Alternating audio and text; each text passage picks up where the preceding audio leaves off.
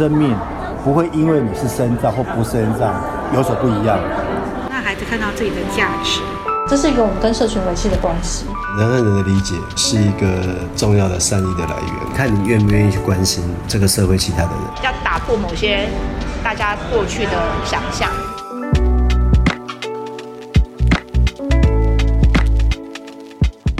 大家好，我是莎拉。您现在所收听的是由 Right Plus 多多益善所直播的节目《善尽天良》。多多益善是一个仰赖小额捐款的公益议题独立媒体。我们在这里探究助人工作的学问。不过，我们今天要探究的是那个居住议题 again。不过，今天这一集可能不会像之前那么硬了。如果大家有觉得就是这个题目很难的话，我们今天是想要来介绍一本书。这本书很有趣，然后它叫做《互助时代》。这个“助”是居住的“住”，就是互助时代。那这个是由我们的今天的来宾，就是 OURS 都市改革组织的政策研究员詹俊杰来介绍。俊杰跟大家打个招呼。各位大家好，我是 OURS 都市改革组织的呃研究员詹俊杰。俊杰上次其实已经来过一次了，上次是在讲那个就是社会住宅跟合作住宅的概念性的东西。那我们今天特别想要讨论这本书，因为我觉得里面有很多很奇妙的案例，然后它特别是针对就是欧洲德国跟几个国家的一些就是在这边做共融居住的案例，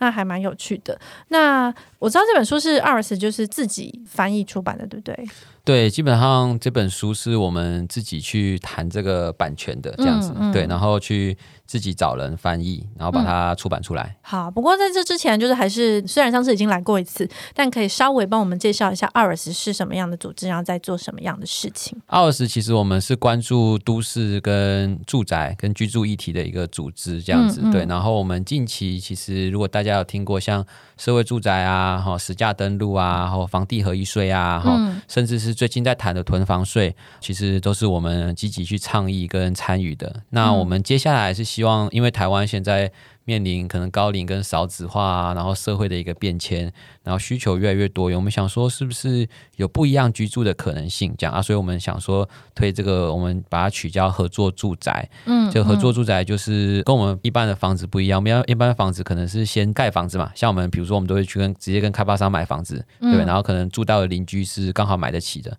那就刚好都买得起这个价位的房子，刚好这样，然后这个就会造成、嗯、可能大家很快买得起，可是社区的营运上面可能就是如果大家有住的话，就知道区分所有权人可能会议很难开啊，好，然后。嗯嗯可能本来有设定什么公社，可是大家可能又不是很喜欢用等等的。嗯、那所以我们讲这个其实是先找人，就是我们找一群哎大家志同道合，想要一起住的，对不对？然后我们可以来一起设计跟一起参与这个社区。那这样子的社区盖出来的房子就是大家喜欢，然后会用而且好用的房子。嗯，合作住宅是你们现在就是比较积极在推的其中一个倡议的居住模式。嗯、对，就是我们觉得这些这个事情现在是在一个刚开始啦，因为像刚刚提到的是，国外其实蛮多都在做类似这样子的一个居住的模式，这样子。嗯、那当然，说实话，刚开始是在欧洲啦，好，欧洲。那不过其实近期在日本跟韩国，嗯、我们邻近的国家其实也是做蛮多，因为大家也知道，呃，像日本跟韩国，他们也都是高龄跟少子化蛮严重的嘛，嗯，对，那所以他们想说，哎，是不是也有不一样居住的一个形态？不过说实话，是因为日本和韩国我们获取的资料没有办法那么多，所以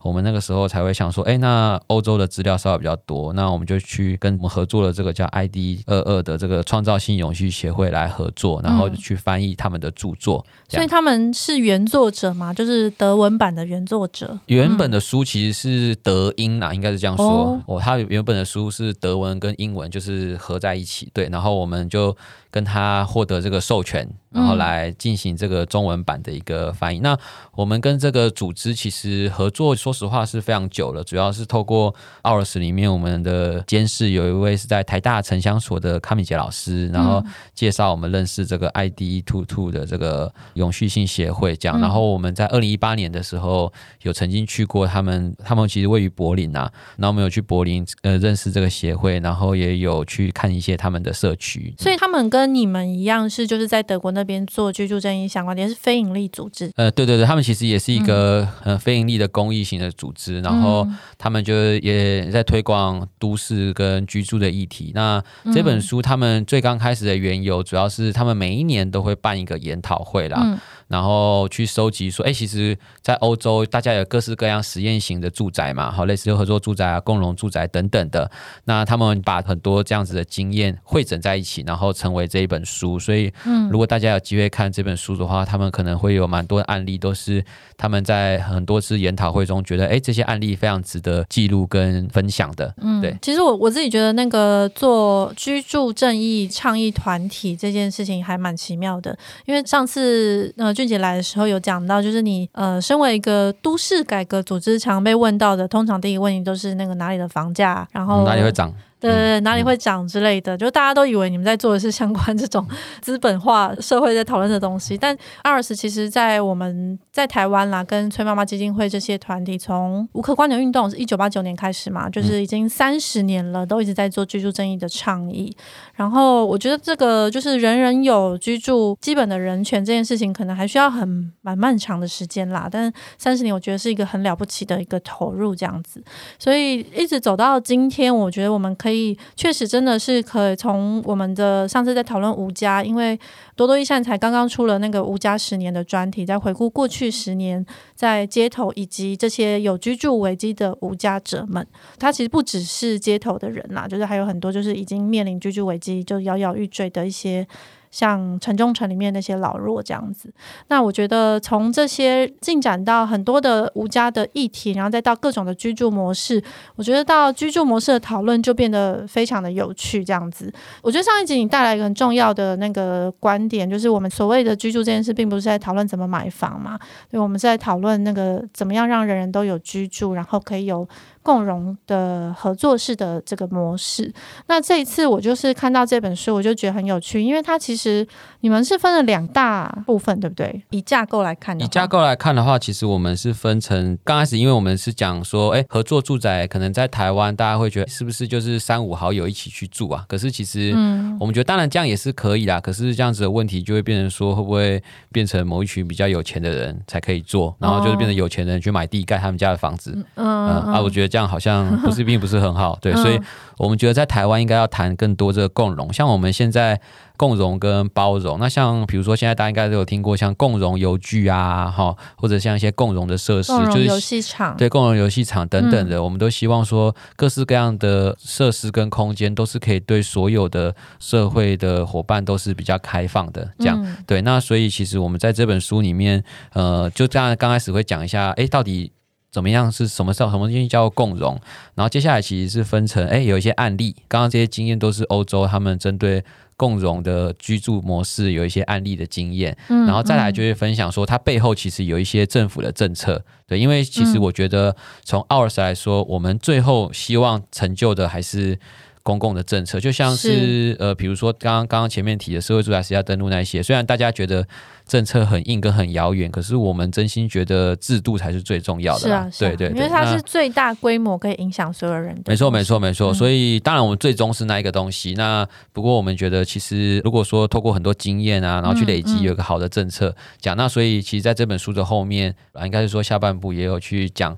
它主要是有蛮多的政策跟方式，比如说地上权啊，哈、嗯，或者是他们有一些叫做理念的甄选，嗯、就像我们台湾很多就是比谁钱多嘛，可是比谁钱多，其实他就是把比较贵转嫁给下一个人而已啊，嗯，对，然后继续盖豪宅啊，那这个可能不是我们需要的嘛，对，然后还有说，哎，是不是有别的融资的方式，这样之类的，这样，那所以呃，其实他在这本书的后面，其实就会去介绍。比较多面向的这个机制，然后去协助大家可以成就这样子的一个共融的合作住宅，这样。嗯，所以它总共分成两大，一个是前面实践案，就是举出了蛮多例子啦。案例部分是我们今天比较想要聊的，就是我想先让大家了解一下这个，其实很有各种不同的模式可以去实验。那机制策略部分就是，当然就是各位就是听众如果有兴趣，可以在可以去买书来看。对，但是我觉得它里面其实也非常的关键，就里面有讲到城市治理的创新是从上到下的，就是从政府国家单位到往下到民间，但是也有民间网络，就是从下到上的这些决策，然后他们利用不同的行动角色或者是所有权跟组织的形式，然后政策的工具，来达到这些就是所谓非盈利导向的住宅和地区的发展。我觉得这个里面后面其实有蛮多学问的啦，就是我觉得非常值得推荐大家去看一下。但前面刚刚讲到那个理念的部分啊，我觉得共融这个理念。像多多印象比较之前会提到的共融是，像是我们如何跟很不同的人，像是身心障碍者，或者是呃无家者，或者是有一些就是特殊需求的群体，然后一起共居，然后生活这样子。那这个共居其实并不是要住在同一个空间里，就是我们如何在同一个社区里面，或者是扩及到这个社会。但我觉得你们在谈的这个居住的共融，好像又范围就更大，它其实并不只是弱势相关的议题，它其实就是社会上很多各种不同需求的人。因为我看这里面还有。像是跨世代的混居，就是老人，然后青少年，然后儿童，或者是它里面还有提到同志跟酷儿，其实并不是我们所想象一定是那种很典型的那种所谓的弱势，而是就是各种不同的人和各种不同的需求，它集合在这里，然后大家一起去把这个居住的这个模式建立起来，是这样吗？对，我觉得就是莎拉说的其实没有错，因为我们有时候觉得共融好像就是有没有钱。这样好像就是一群有钱人哦，然后有钱人就会觉得好像我跟一群穷人共荣，我，就会被吃掉，嗯，然后就会说，哎，穷人我们干嘛跟他共荣？一定是他工作不努力啊，一定是他怎么样怎么样怎么样怎么样，对不对？那可是我觉得我们这边讲的是说社会背景的不同，这样子。那透过社会背景的不同，大家可以有一个呃更强的连接跟互动。这样像刚刚莎拉提到了，我们在那个书里面有提到一个叫生活感的社区，哎，他们就蛮有趣的，因为他们觉得说，哎，我们的社区，假设我们现在都是一群好朋友。一起住，那如果我们现在都五十岁，那我们一起住了三十年，其实呃是蛮可怕的。八十岁，对，我们都八十岁，而且这边都八十岁嘞。那一起老听起来其实蛮浪漫的。一起老蛮浪漫的，可是问题是，就是最后一个人就不浪漫了。最后一个人，天啊，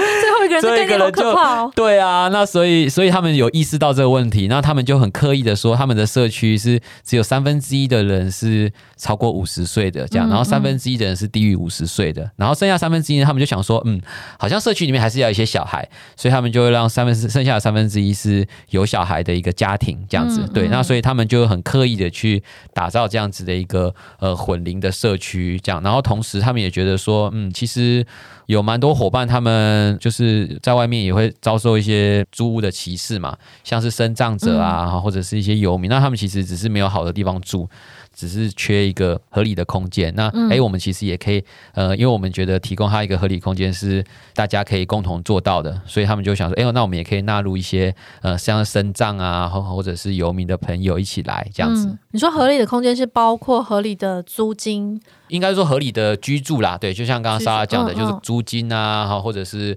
空间大小啊等等的这样子，就是有的时候不会像我们台湾想说啊，你有房子住就好啦，对不对？然后把你放一个地方，你就要感谢我们了，就之类的这样。就是安置的逻辑。对对对，我们台湾普遍的逻辑就是安置补偿福利啦，大概就这样。安置收容，然后补偿。对对对对对，现金补偿，现金，而且我们是现金补偿。那像刚刚莎拉也有提到，我觉得台湾就是社会福利有蛮大一个可以讨论，就是我们大部分都是用现金啊。然后我们政府就觉得发钱最容易的，废话，发钱最容易，我们干嘛？而且最有感啦，选票，选票。对啊，对啊，对啊。那不过我们觉得，其实透过一些居住或者是一些实际的服务的方案，是可能会比较有机会。造成一些呃真实的改变，这样子是啊是啊，就是这个其实也算是整个多多益善一直在投入努力的方向，就是想让大家知道，就是很多的协助啦，或者是很多人跟人之间的连接，它并不是我今天拿到补助一个月几千块我就可以解决。对啊，而且就是像说生活在这样子的合作住宅，如果如果大家经过一个前面的培力跟共识之后，嗯嗯说实话其实是可以减少政府的一个社会福利的负担。啊啊啊、对，因为我们通常就想说哦，他没钱，他是稍微弱势嘛。我们就给他钱就好啦，对不对？他干嘛？他要干嘛都可以。对，可是如果是基本上，如果透过这样这样子合作住宅的一个过程，就大家有一些认识跟共识之后，其实可以做到。当然没有办法像什么长照机构或那样，可是基本上可以做到一些社群的支持，然后比如说可以相互照顾啊，好，然后互相陪伴啊等等的。那我觉得这一些其实都是在一些医疗机构或者是政府的这个呃社会福利没有办法做得到的。而我也觉得这样，这个是台湾，说实话就是我觉得政府的资源有限。那只是说，哎，那我们这样子是不是民间也可以提供一些怎么样的资源，然后共同去协助这一些伙伴，可以在我们的生活里面一起好好的互动，这样。嗯，其实我有时候都觉得，那个如果这件事情是钱就能解决的事情，那其实已经是最容易的事情了。没有错，大家最喜欢这样讲嘛，对不对？可是大家就知道说，哦，我们政府又喜欢发钱，这样对，大家就觉得，大家常常都会说，钱可以解决的事情最小了，对不对？钱可以解决的事情都是简单的事情，但事实上都并没有办法解决啊。对啊，对啊，因为服务本身还是很困难的，但是它。很值得啦。是是是是是是。那这本书我真的觉得很可贵，是因为它提供了很多的居住的模式。不过它的出发点好像是因为在德国，就是有一个背景吧，就是他租客在团结起来对抗所谓的晋升化。这个具体来说是什么意思？哎，晋升化有需要用文字解释？晋升化意思就是呃，房价跟房租变高了啦，然后没有办法负担的人就被赶走了。讲，然后、呃、我们觉得这样子其实不太好嘛，因为大家可以想象一下，说我们台北市，我们觉得最贵的地方，那个街道上面都剩下什么？就是大概呃，剩下便利商店跟房中店啊，那个是我们喜欢的城市吗？百货公司，呃，对，还有百货公司，就是高物价的，没错，对对对，这个是我们喜欢的吗？还是我们会是喜欢去逛一些夜市啊，或者是一些商店街啊等等的这样子？嗯嗯、对，那其他其实背后就是。它有点学术，叫这个晋升化啦。可是我觉得它其实就是去探讨说，如果我们房价跟房租变得太贵的话，那其实对于我们生活其实是不好。嗯、就是大家可以想象说，刚刚说房租变贵，当然就说哦，不要住这边就好了，对不对啊？可是如果对，就没人要住嘛，那没人要住就会变成这个就会空城，就像是比如说有一些地方。呃，像大家之前讲的东区啊，或者什么，就会变成一个空城这样。然后还有一个是店家，其实这样也对于经营店的也不太好。就是大家可以想象说，比如说我今天去买东西，对不对？啊，本来的地租可能就是只有，比如说你买个十块钱，可能就有两三块。那可是地租变贵了，两十块钱的东西里面有两三块是店家要付的租金的成本，他把它转嫁在那个十块钱里面嘛？对，然后最后你要付出的钱越来越多。比如说你去一个店里面吃东西的话，嗯，你吃到的东西还是一样的，这个是大家说，或是像我们小时候的摩斯汉堡，可是跟现在汉堡大小差很多。哎，对对对对对，就是变相，反正就是涨价嘛。对 对，对，对啊，我所以我觉得，就大家可以想看看，就是地租上涨。因为我觉得，比如说我们会去那个地方，那个店，假设他做的好，嗯，我们到底是喜欢那个做的人，还是是有房子的人，对不对？我们当然是去支持开店那个人啊，是啊，是啊，对啊。可是问题是，为什么很多时候钱都被有房子的人赚走？哎，我我一直很试图想要把形容一下那个“净”是哪个“净”，可是我造不出一个词。但“绅”就是绅士的“绅”呐。对对对对对，晋的话应该是说，就是、我们翻译就是 呃，应该是说 晋朝的晋，左边加一个密字边这样子。对，这其实是台湾的翻译，应该是说也有人翻译叫做高级化啦。就是整个社区，它会开始往中产阶级，然后再更高的中产阶级，它变成一个有钱人才进得去的地方，这样子。对对对对对对对，然后它就会离我们日常的生活越来越遥远。看起来水准提高，但其实就是排除了很多很多的人。这样。对啊对啊对啊，那这个我觉得其实是对整体来说是不太好啦。刚刚听起来好像不只是房子本身啦，就是连社区周边商店什么全部都会影响。对，应该是说它是一个整体都市发展的一个趋势。那当然，都市发展很多面向嘛，刚刚莎拉提到，有可能开店啊，然后等等。那我们讲的是。居住其实都是有相关的啦，就像是比如说，嗯、像大家可能会蛮喜欢去一些街区的嘛，大道城对不对？或者是像什么赤峰街，台北的嘛，哈，对，或者是像台南有什么神农街等等的。嗯，那你看那些地方，就是或者是像一些夜市，你看刚开始大家会去都是因为，比如它有一些好吃的店，啊、嗯，或者是它有一些有趣的小店，对。但是这些店呢，通常会因为房租上涨之后。然后就会被赶走了，对对，对，然后接下来一定就会卖一些很贵的文创商品，然后跟卖衣服，因为因为基本上卖衣服的空间没那么多啦，对，这个是台湾蛮典型的一个方式。那其实我觉得这个过程就是，呃，它就叫做晋升化。那当然我们是觉得这个过程对于整体城市的发展是不太好，而且我就觉得我说为什么大家都觉得我们大部分的利益都回到那个没有在工作的房东，大家觉得这个叫很好，我都觉得这个不太好啊。你看我每天。我每天都会辛苦的工作赚钱，然后去付一个假设你去包租公，对啊，然后结果就是，当然大家都幻想变成包租公，可我觉得就是不要乱想了，对，就是我们应该要比较诚实的去看，就是说我们要去鼓励是真正是去使用跟创造那个价值，就是开店那个人，对，不是有房子。那当然有的时候他是刚好有这个很 OK，比如说大家有的时候会去到一些店，就说，哎，为什么那个这家店的东西会那么便宜？大家就说，哎，因为他有那个房子啊，对不对？哦，对，然后他就说，其实如果我们可以用过一个方式去。让这个房价可以比较合理的话，嗯，那其实对于我们整体的支出是好的，而且大家就不会这么想要当包租公啦。说实话，我就觉得大家如果当包租公，那谁要做事啊？就是我就觉得我们会说，就是为谁辛苦为谁忙嘛，就是说。我们通常会真正去消费的是，我们因为觉得做这个事的很辛苦，我们赞同他，所以就是支持努力的。对，结果最后最后的利益居然都不是是包租公，是包租公。我觉得这个其实是蛮值得去去思考的。那所以当然在国外，他们有做一个我们台湾觉得不太能做的啦，就他们叫做租金控制。嗯，就是他们会去控制说这边的租金就大概是要多少钱这样子。说这一区域，对这一个区域这样子，有上限就对。对对对，或者是他们会比较刻意的去。限制说，哦，可能房子只能怎么样交易啊，然后不能超过多少钱等等。嗯、可是我是蛮意外，就是在德国这件事情是也很严重，是不是？因为我以为它是要像台湾一样，就是房市高度资本化的地方才会出现这种事情。诶、欸，应该是说大家都觉得居住很严重啊，可是问题是从数据上面看起来就是。说实话，他们没有那么严重，可是是因为他们比较意识到这样子的问题，这样、嗯、就是我觉得，他们比较不会去讨论说，就是当包租公是一件好事啊，然后。他们的也新闻里面也不会跟你说谁谁谁透过房地产赚钱是很聪明的一件事，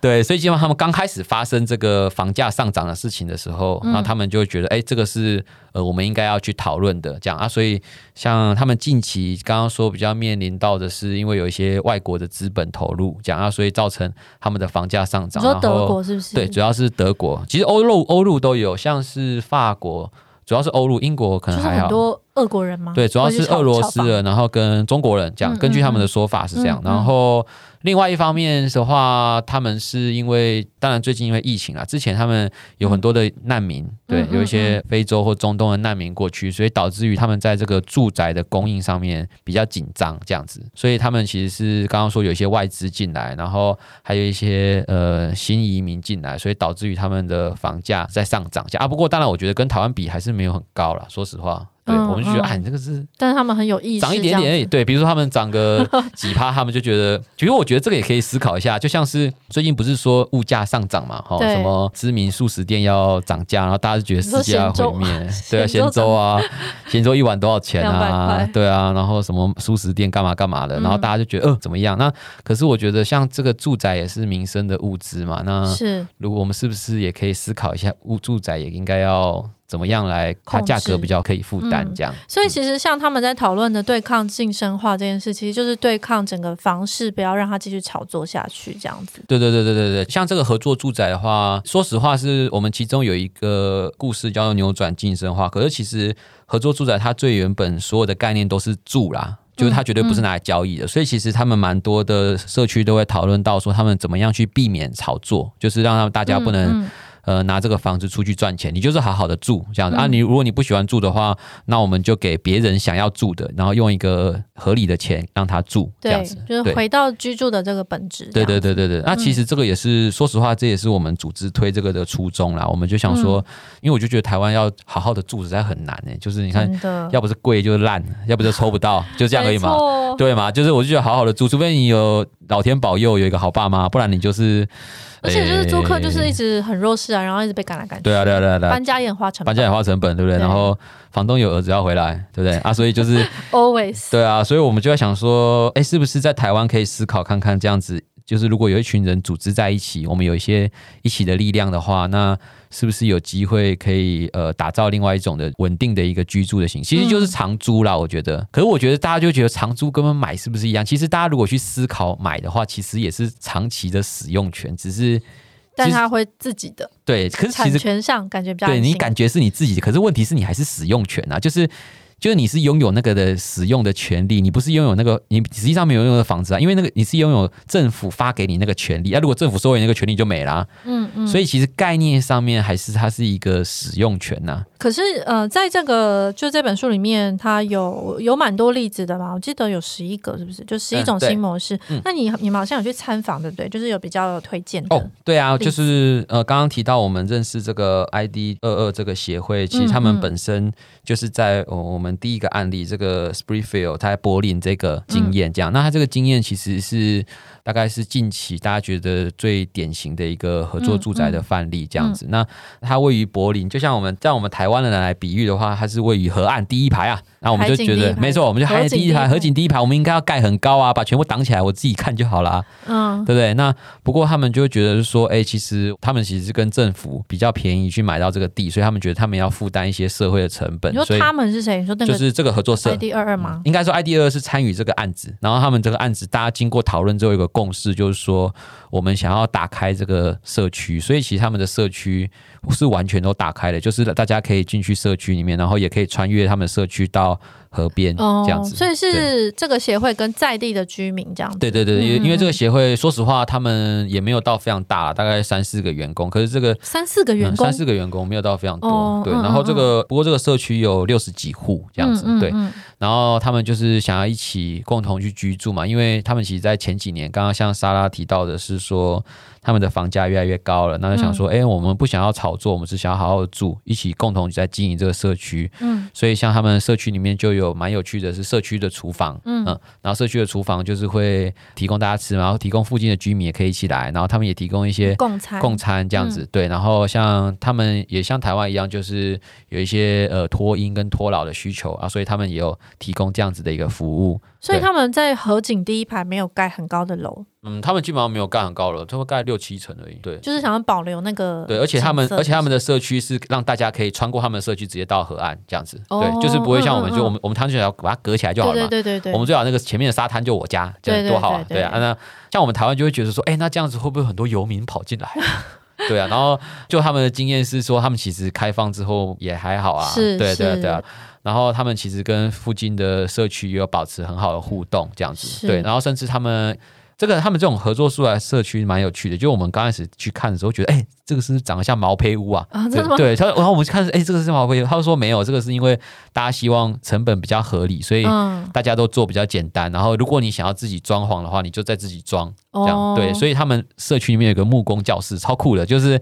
他们大家会因为呃他们的人工说实话比较贵啦，所以他们就会自己去做 DIY 这样子，嗯、对，然后来做一些家里的摆设啊等等的。然后当然他们也有他们也有分组蛮有趣的，比如说有一些人是专门去煮饭，对，那有些人专门是去做一些绿化的这样子，嗯嗯嗯、对。然后所以像他们的屋顶的农园，我就上去看去哦，超漂亮的，就是因为他们大家有这个共识嘛，就不会像台湾如果有些。屋顶农园的话，大家可能会锁起来，因为怕有人上去就不知道会发生什么事，这样子。对，而我觉得这恐惧，其实，在我们就是多多益善一直在推共融这件事情的时候，因为多多益善本身的视觉就是主视觉是一个海洋，那本身就是出于一个共融的精神，就是在这里面有各种不同长相，然后看起来就很不同的生物都在这里可以共融。可是我觉得我们一直在推的时候，一直都有这个感觉，就是它确实有很多的想象都来自于不知名的恐惧，就是像你刚刚有讲到，就是我们。恐惧，呃，社区如果开放，然后会有街友跑进来，然后会有奇怪的人跑进来，会发生什么事？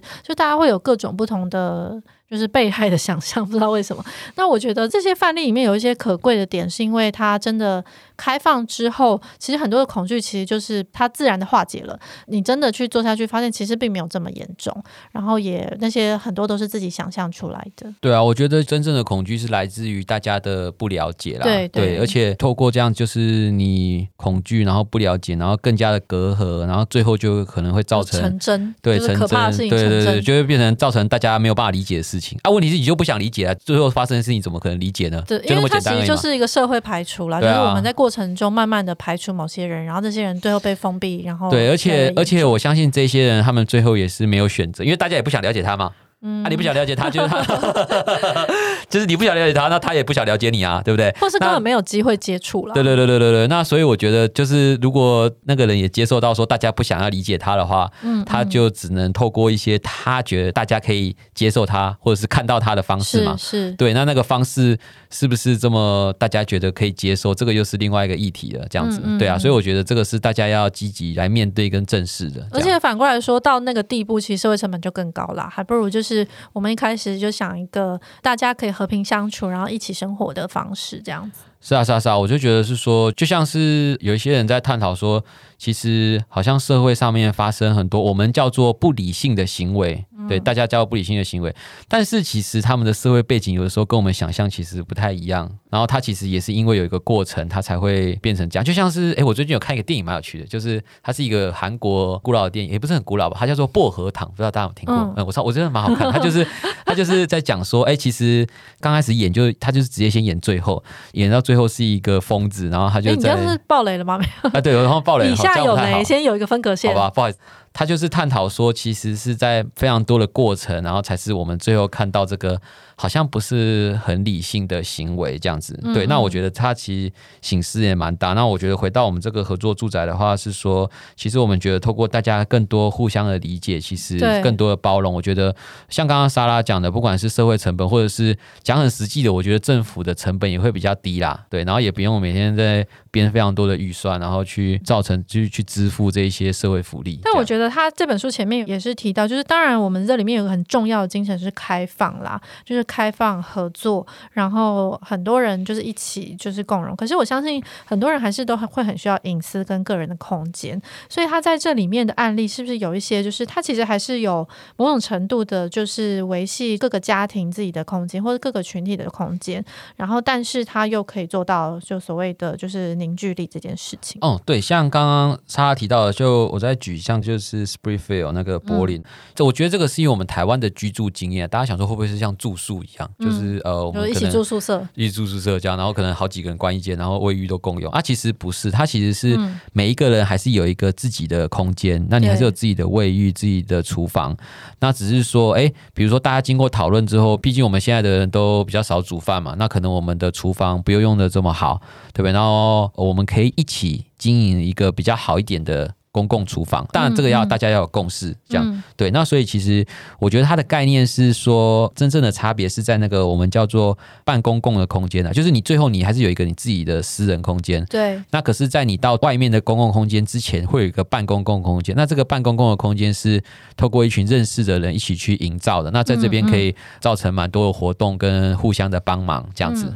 对。那所以其实，在就是说实话，就大家还是会有一个自己的家了。那概念上面，我们现在想的话。其实就是大家有在住外面房子，大概就是说我们的公社会不一样了。这样讲应该大家比较、嗯、就是公社是外面就出了自己的房门，外面到底要怎么设计是大家一起讨论出来的，然后一起规划出来的。对对对对对，嗯、然后大家正是因为大家一起讨论规划，所以大家就会一起经营这样子。比如说，就是不会像是我们有的时候设计出来的公社，就会发现根本没有人要用，嗯，对，然后或者大家也不知道怎么用。对，那我有看到里面还有一个很有趣的是学生这个身份，像学生跟无家者的一起的生活，还有或者是学生跟身心障碍者一起的生活，然后他们在里面其实是用一种。台湾人比较理解的，应该是就是打工换宿的一种概念，就是他们在里面不用付房租，然后不用付钱，可是他们要做某些服务，对不对？对，基本上因为他们觉得要推动这个共融的话，嗯，也不能说从小做起吧，就是希望可以透过从年轻人可以透过有更多的理解这样子，所以像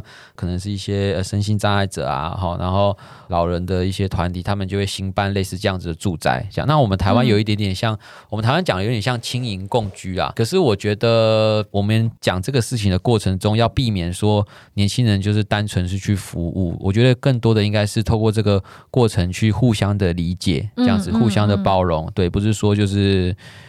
去那边就是要做工的这样子，好像是在家里没有照顾爸妈，去那边照顾老人，这样好像听起来怪怪的。那所以像刚刚呃提到的是说，其实他们就觉得还是有一些社会的隔阂，所以他就想说，哎，那是不是针对这个游民啊，哈，或者是针对一些身心障碍者，我们可以新办一些住宅，然后让呃学生或者是一些年轻人有意愿的，然后我们可以一起来住，然后互相的认识，进而这样子，然后可以让整个社会更加的去互相的理解。对，他这个是在维也纳的，就是一个学生跟无家者之间。就他说，他是一个大学城旁边的一个废弃的空间嘛，然后转化成课外的人生学堂。对，其实他们这个案例最特别的是，刚开始其实是一群艺术家，然后跟学生，他们是在学校附近做一些呃学生的运动，这样，然后他们就是争取说，哎，我们学生的权益等等。然后后来发现，哎，有这个房子不错啊，对不对？然后刚好学校里面附近又有游民。然后我们想说，哎，那我们是不是可以来做这样实验性的一个居住，这样子？对，那当然，他们有这样子的想法跟这个起心之后，他们就去募集一些资源嘛，然后把那个老房子稍微做一些整修，然后进行这样子的一个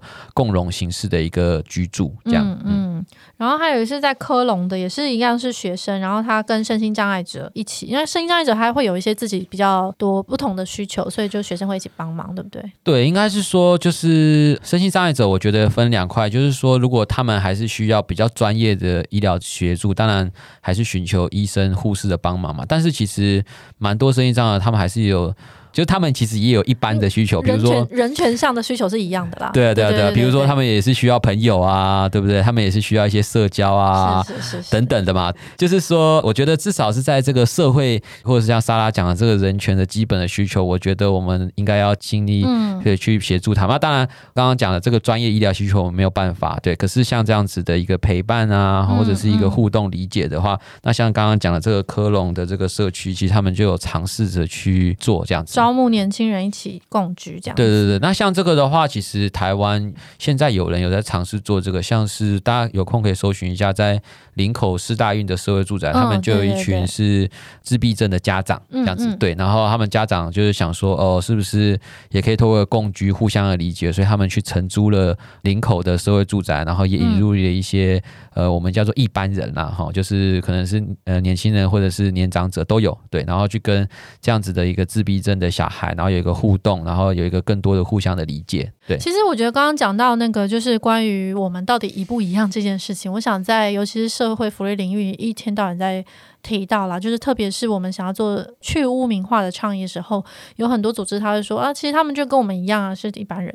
但是我觉得要强调的是，回头来说，就是我们前面讲的那个他的特殊需求，其实是会。反过来影响他的基本人权，就是说他经验到了特殊的排除，就从小到大经历的否定，那这些其实会影响到他基本上每个人都需要的某种陪伴，然后人跟人之间的关系等等的。所以，呃，在很多时候我们说一样是在说我们都需要连接，然后我们都需要支持，我们都需要人际的网络。可是确实这些身心障碍者他可能会因为一直以来的不方便，或者是他的特殊的需求，所以导致他连这个最基本的需求都做不到。因为我在在这本书里面的各种的案例都可以看到，其实里面就是人跟人之间的合作。是一个，就因为它就是合作性的，就是这个居住这件事情嘛，所以然后又要强调所谓我们都很不同，我们也都一样这件事情，然后要大家住在一起。那其实居住这件事，很多时候都会有很多细小的争执吧，就是特别是比如说公共空间，我就很难想象共用厨房这件事情，就是哎，你吃完东西要洗碗吗？或者是你这锅子这什么弄？然后为什么可以这样用厨房，然后这么脏或者什么？就卫生习惯等等的。所以他人跟人的合作，我想应该不一定都只是。是这么美好吧？就他一定还是会有一些冲突啊，或者一些什么，就是需要协调的地方。那这个是不是也是在合作住宅里面，其实一个很很重要的精神，就是我们怎么去解决这些人跟人之间的一些小刺？对，应该是说，就我觉得他讲，比如说合作住宅，就大家最后是住在一起，可是其实他前面会有一个。呃，有一个过程是大家相互去讨论跟相互去理解。嗯、比如说，我们刚开始就说我们的厨房就是有一个怎么样的规定，对不对？然后我们先把法，也、嗯嗯欸、不是说法则，就是规定什么都讲好。丑话讲在前面。对，丑话先讲在前面，我们大家都讲好了哈啊，然后你喜欢的再来这样子。嗯、所以我觉得它的概念上面应该是，比如说你是喜欢或者是你想要这样子居住的形式的人，有这样子的一个选择。嗯、说实话，也不觉得说全台湾的人都要这样住，可是我们想说，应该要有一个选择是。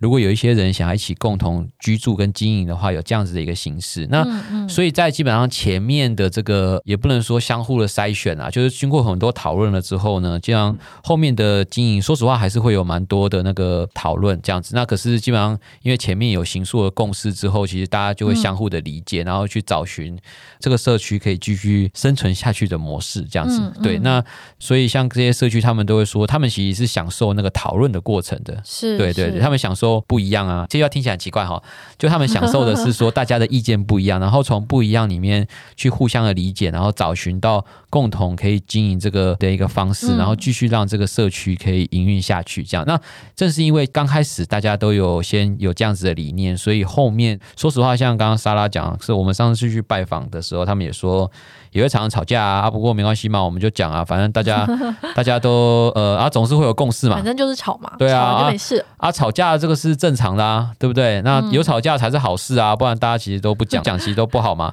对啊，那不一样的意见其实是为了寻求共识嘛，不是为了。伤及对方嘛？那我觉得大家如果有这样子的出发点的话，嗯嗯，那其实呃是很有机会。而且我觉得当这样子的共识如果可以形成的话，它就可以走得比较长远。对，是是。其实这个觉得对很多就是不常面对这样场合的有特别是就是你回家就想要一个人窝着，这些人可来说可能会不太习惯。但我觉得它是一个，如果你要放大到整个社会来看，它其实对民主审议啊，对民主的进程其实是一个很大的一个基底啦。我觉得是一个打底，就是你从居住上开始去学着跟别人一起协调，然后去讨论这些很攸关自己每天生活回家的事情。然后我觉得那个思考，然后还有对话的形式，还有方式，其实都会应该会成长很多吧。对，其实我蛮同意莎拉讲，就是呃，我们要出这本书的时候，我们跟这个。书的原本的作者，他叫做、嗯、呃 Michael LaFont，就是我们跟他互动的时候，嗯、他其实特别提到说，哎，其实我们本来是想说，这个好像就是讲一个居住权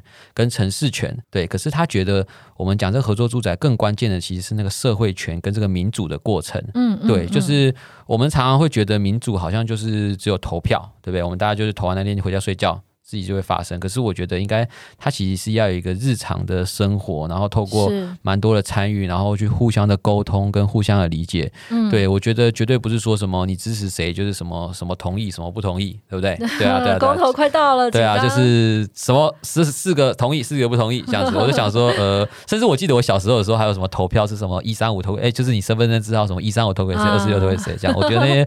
对，那可是我觉得他这个当然是一个现象啊，可是我觉得。刚刚我蛮同意莎拉讲的，然后我也想起来，这个当时候这个主编跟我们讲，他觉得其实合作住宅就是让这个民主跟这个民主社会这件事情可以延伸到居住的面向，这样子。对，然后大家可以有更多的讨论，然后让民主可以落实到真正的生活中。其实投票已经是最后一步了啦，理论上就是一个负责任的选民可能要在投票之前做一些功课，然后了解一下什么就是参选的证件啊，或是这个人过去他的到底这个可能会实践多少，然后这个城市。可能会怎么去依照他的想象去发展，但我们就是很常就是跟着身边的人投什么，我们就最后就是只做了最后那一步。那我觉得，如果今天整个这个民主的氛围带起来，就是这个审议的氛围、合作的氛围带起来，我想大家就算同样是投票这个动作，应该也会变得很不一样。就我想你在选择之前，应该会做，会有想要思考更多的东西。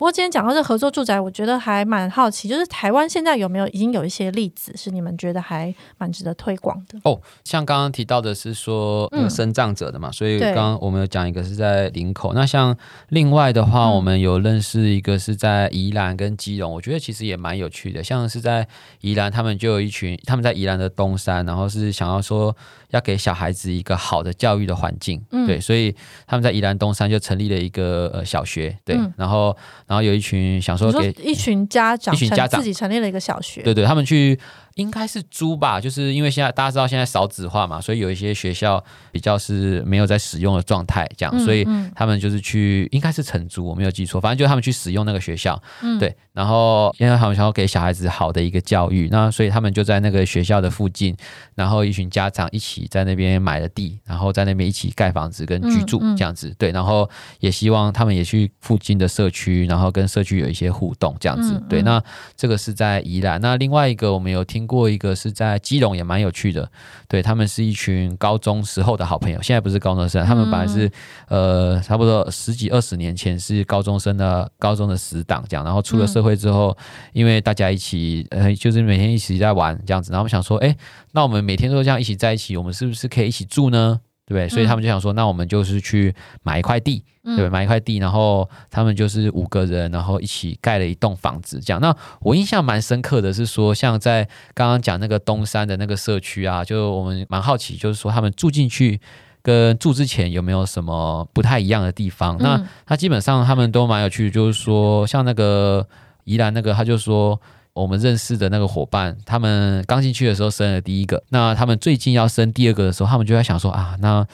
我要去生小孩的时候，我的小孩子要怎么办？嗯，那像一般的家庭就是哦，那你可能要刚好有爸妈嘛，对不对？嗯，嗯，那像不过在这样子的社区，因为大家互相的相信，所以他们最后决定就是把他们的小孩送到他们的邻居家。嗯，对，然后，然后就互相可以对互相可以帮，这听起来好像我也不知道是好还是不好，不过就是听起来好像很神奇这样。因为比如说我们现在就会发生过，比如说你送去邻邻居家，那可是如果小孩子回来的时候膝盖和淤青的话，你是会怀疑是小孩子跌倒还是人家打他呢？嗯对不对？就他们已经有充分的信任，没有错，没有错，没有错。对，然后像刚刚那个基隆也是，就、嗯、呃，他们就会说哦，比如说有的时候遇到爸妈如果是身体，他们的爸妈如果身体不太舒服，需要回去照顾的话，那他们的小孩其实也有邻居可以帮忙照顾这样子，嗯、或者是他们也可以一起出门买东西啊，然后去节请节省这些的成本。那我觉得这些其实都是呃，这个合作住宅它可以体现的一个，嗯、应该也可以算功能或者好处吧。对，因为我觉得他们的回馈都是蛮真实的，这样子。这就是那个最常听到那句话，嗯、就是集全村之力养一个孩子的的 literally 的实现。对啊，对啊，就是说，我觉得其实如果有一些互信的基础的话，其实就互相的帮忙，可以让这个整个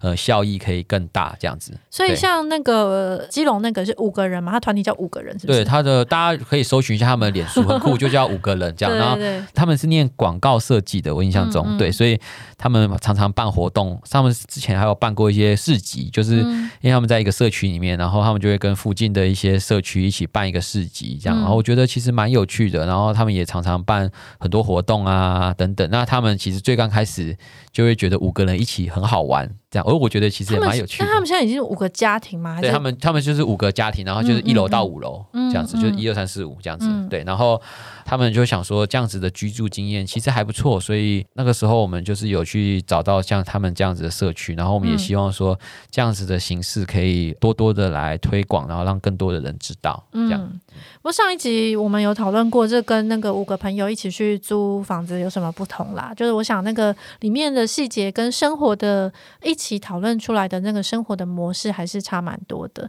然后刚刚有讲到，就是你踏出房间，你踏出你的家之后，外面的这个空间是我们可以一起设计的，然后一起讨论，然后可以不要那些就是已经都没有人在用的健身房跟游泳池，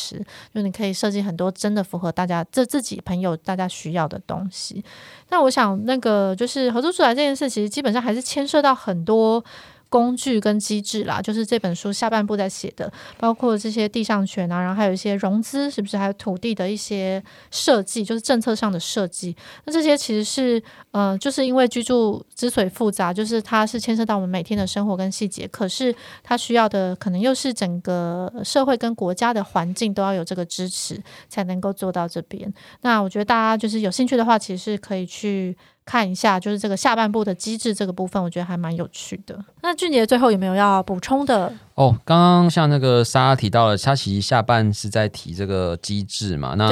当然，这个其实说实话是国外已经运行非常非常久的机制。那大家也会蛮好奇说，嗯、那在台湾如果就我们组织或者是大家想要做的话，要怎么样做比较好？啊、那其实说穿了，就我们合作住宅它的概念其实不是要买房子，而是一群人一起住。嗯、对，对，所以呃，像刚刚提到的，像五个人或者是在宜兰的社区，当然他们可能有一些资源可以去买。直接买到地。好，然后等等，直接盖房子。嗯嗯、那如果是在台北或者新北的话，其实我们现在比较想象的模式就是，哎，我们可以去跟政府去承租，呃，比较小的社会住宅，或者是政府一些闲置的一些空间这样子，嗯、或者是有的时候我们也看到一些眷村保留下来嘛，是对。然后我也觉得眷村不应该只有开咖啡厅嘛，或者是一些展博物馆而已。嗯、所以我们现在是积极的跟政府去谈说，哎，如果政府他们有一些空间可以试出的话，是不是可以透过这样合作住宅的这样子的形式，嗯、对，然后大家组织一些伙伴，然后可以一起去住在那样子的社区里面。哎，其实我觉得大家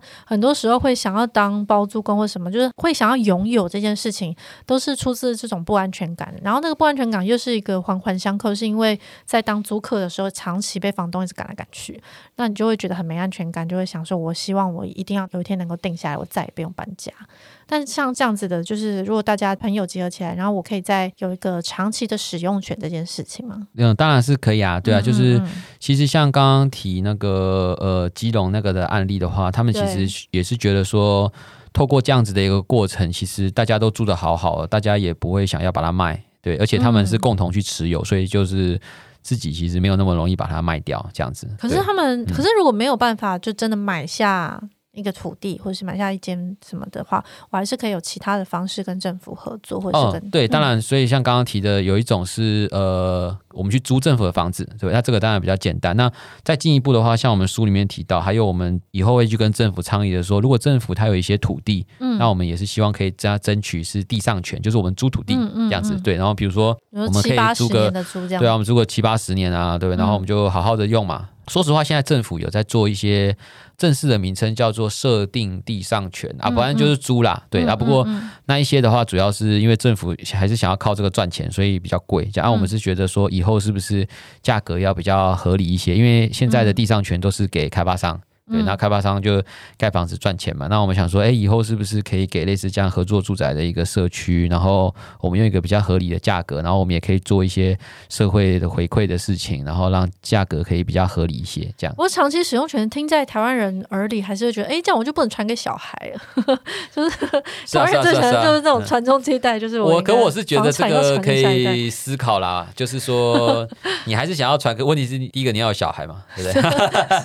就是居住稳定，我们才会想要有家庭，没错没错没错没错没错。然后还环环相扣，然后还有是说传给小孩这个，如果是。像刚刚提的这种合作住宅，如果大家刚开始谈好的话，它也是可以传给小孩的啊。比如说我们是七八十年，那如果你住了二三十年，如果你怎么样之后，对，然后你也是可以传给你的小孩。七八十年差不多就是两代了嘛，对不对？其实是差不多啦，对啊，啊，就是其实所以它的概念上面，其实刚刚说实话蛮值得思考的是说，我们觉得的那个所有权其实也是使用权啊，就是它其实是一个应该是说没有期限的使用权，直到。国家有一天想要把你收回来，或者是国家不见的时候，嗯、才会有一些改变，这样子、嗯。我们都在追求自己心中的永远，就像古代的皇帝都希望长生不老，而不是每个都上去了、啊。就是以以社会性的来说，就是如果今天每个人都。不是追求那种几代之间的永远，就是我们大概七八十年，也许我们就够了。那如果每个人都可以做到这样，那整个居住环境改善，其实每个人都可以拥有好好居住这件事情。对啊，而且我觉得说实话是这样啦，就是我们的土地有限啊。那如果是说我们我们我们是买了然后传给小孩子的话，那表示说就是我们只能期待，就是你的小孩子要你下辈子要投胎准一点。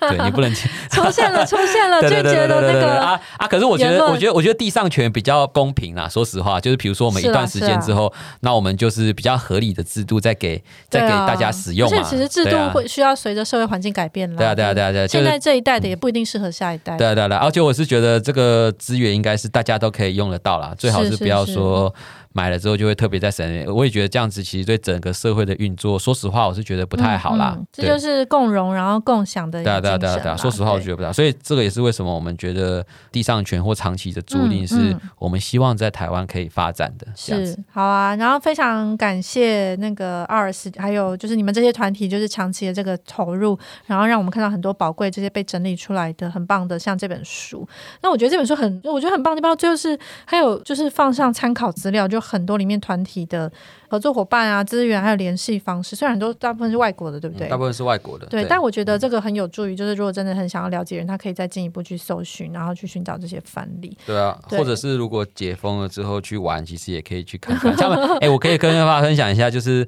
如果大家有兴趣的话，因为这种合作住宅的社区，他们通常很乐意的去推广啊，所以嗯，蛮多里面都有，哎，我们叫民宿吧。就是都有、哦、都有客栈可以住，对对对对对对，所以而而且而且而且这种都蛮有趣的，所以我想说，如果说。大家有兴趣，如果有机会去到那个城市，也可以去那样子的社区看看。然后，嗯，嗯呃，如果他有提供住宿的话，我也蛮推荐大家可以去住这样子。嗯嗯。最后也是希望大家能够，当然要去买这本书啦，就是《互助时代》这本书，就是住宅的住这件事情。然后这个是阿尔斯自己出版的，不过是应该就一般通路都买得到吧？嗯，对，就是基本上现在各大通路，就实体或者是网络的都有机会买得到。然后我们最近也会跟一些书店。办很多的新书分享会，所以大家也可以看我们的脸书，嗯嗯、然后如果有兴趣的话，也可以参与我们的活动。好的，就是欢迎大家，就是我觉得非常值得，尤其是下半部，就是我们今天节目还没讲到的，非常欢迎大家去看一下这个机制的部分。那我们就下礼拜二见，拜拜。好，谢谢，拜拜。